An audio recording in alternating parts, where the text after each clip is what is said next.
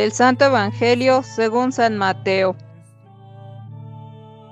En aquel tiempo Jesús dijo a sus apóstoles, El discípulo no es más que el maestro, ni el criado más que su señor. Le basta al discípulo ser como su maestro y al criado ser como su señor. Si al señor de la casa lo han llamado Satanás, ¿qué no dirán de sus servidores? No teman a los hombres, no hay nada oculto que no llegue a descubrirse, no hay nada secreto que no llegue a saberse. Lo que les digo de noche, repítanlo en pleno día, y lo que les digo al oído, pregónenlo desde las azoteas. No tengan miedo a los que matan el cuerpo, pero no pueden matar el alma. Teman más bien a quien puede arrojar al lugar de castigo el alma y el cuerpo. No es verdad que se venden dos pajarillos por una moneda, sin embargo, ni uno solo de ellos cae por tierra si no lo permite el Padre. En cuanto a ustedes, hasta los cabellos de su cabeza están contados. Por lo tanto, no tengan miedo, porque ustedes valen mucho más que todos los pájaros del mundo. A quien me reconozca delante de los hombres, yo también lo reconoceré ante mi Padre, que está en los cielos pero al que me niegue delante de los hombres, yo también lo negaré ante mi Padre que está en los cielos. Palabra del Señor.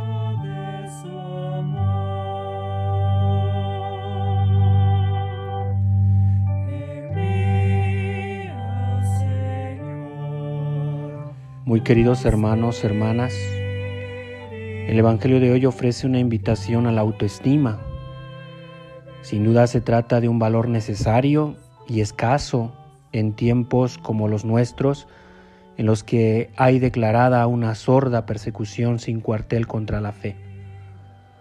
El ambiente que respiramos es hostil y a unos les confunde, a otros les hace temblar de dudas, a otros les endurece y a muchos le empuja a abandonar la iglesia y la fe.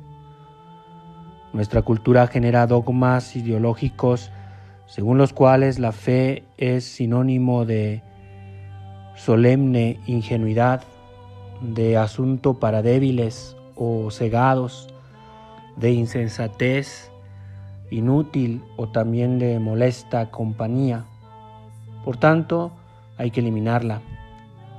Ante esa persecución tejida a base de desprecios y desacréditos, suelen generarse sutilmente actitudes de revanchismo, victimismo o entrejismo.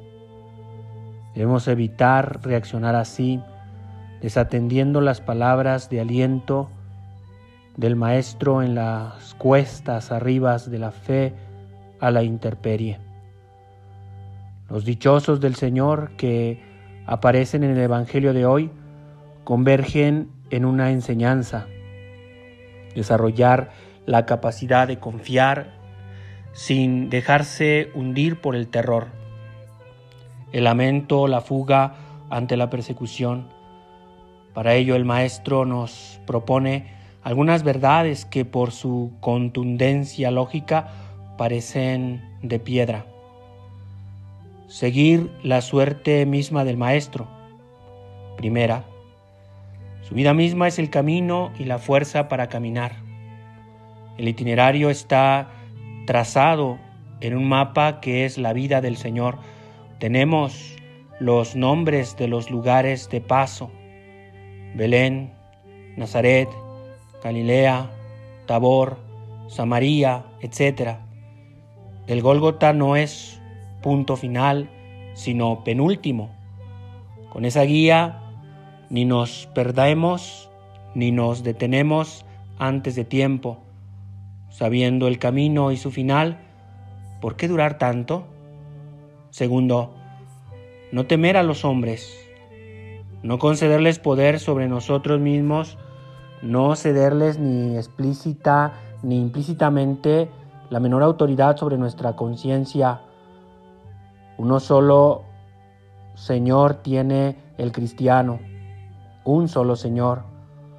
Tener conciencia de ello nos convierte por naturaleza en indómitos y rebeldes ante otros poderes. No se dejemos apuballar ni asustar por quienes tratan de usurpar el lugar del Altísimo en nuestras vidas. Tercero, temer al que puede arrojar al castigo eterno.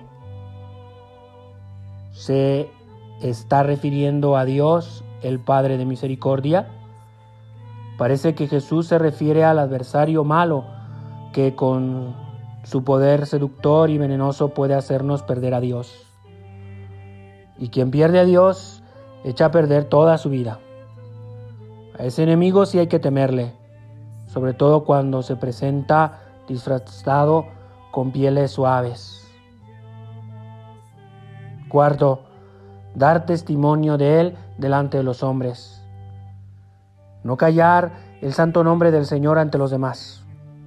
No silenciarlo nunca, ni por vergüenza, ni por miedo, ni por timidez, ni porque esté de moda, ni porque pueda caerle mal a otros, ni por desapetencia, ni por ignorancia.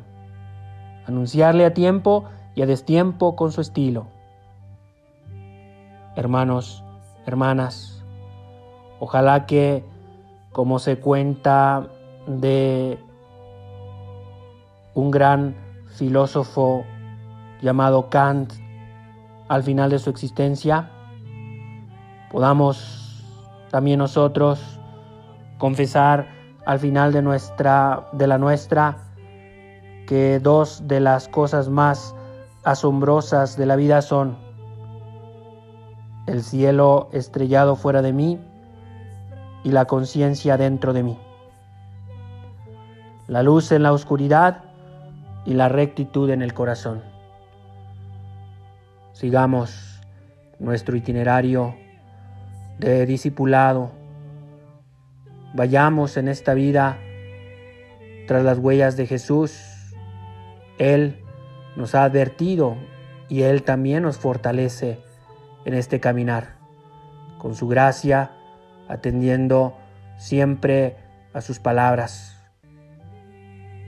Pidamos, sigamos pidiendo la intercesión de nuestra Madre, para que sigamos esforzándonos en hacer lo que su Hijo Jesús nos ha enseñado y en la tarea que nos ha confiado. Que así sea.